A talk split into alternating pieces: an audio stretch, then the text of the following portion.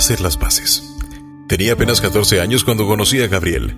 Él no era mucho mayor que yo e igual que yo pasaba por una difícil etapa en su adolescencia. Nos hicimos amigos y juntos nos divertíamos demasiado. No recuerdo qué pasó entre nosotros. Hubo duras palabras y lágrimas. La imagen de él, con el pelo empapado bajo la lluvia y lágrimas que resbalaban por las mejillas, se quedó para siempre grabada en mi memoria. Quise reparar el daño, pero me faltó el valor, y no supe hacerlo. La situación me parecía demasiado compleja. Gabriel y yo nos distanciamos. Transcurrieron algunos años y no supe mucho de él luego de abril de 1998. Los amigos mutuos me hicieron saber que estaba en estado de coma. Había caído a unos 30 metros mientras escalaba una montaña. El corazón me vino en un vuelco. En ese instante comprendí que jamás lo volvería a ver. Los médicos se esforzaron por ayudarlo, pero Gabriel murió al cabo de unas semanas. Después de aquello, durante un tiempo no podía conciliar el...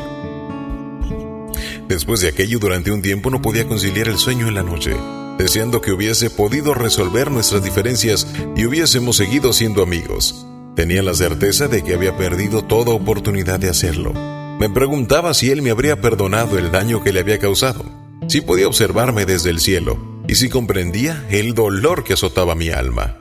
Luego una noche me vino una respuesta a mi interrogante. No era nada largo ni complicado. Era todo lo que me hacía falta para librarme del tremendo remordimiento. Oí claramente en mi cabeza la voz. Era Gabriel y me decía, siempre te quise como amigo.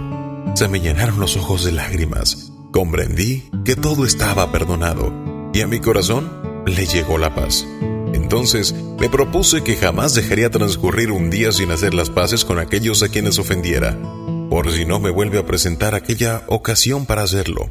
Hoy podría ser la única oportunidad de demostrarle a alguien que es importante para mí y decirle te quiero, te amo, o simplemente, después de alguna diferencia, hacer las paces.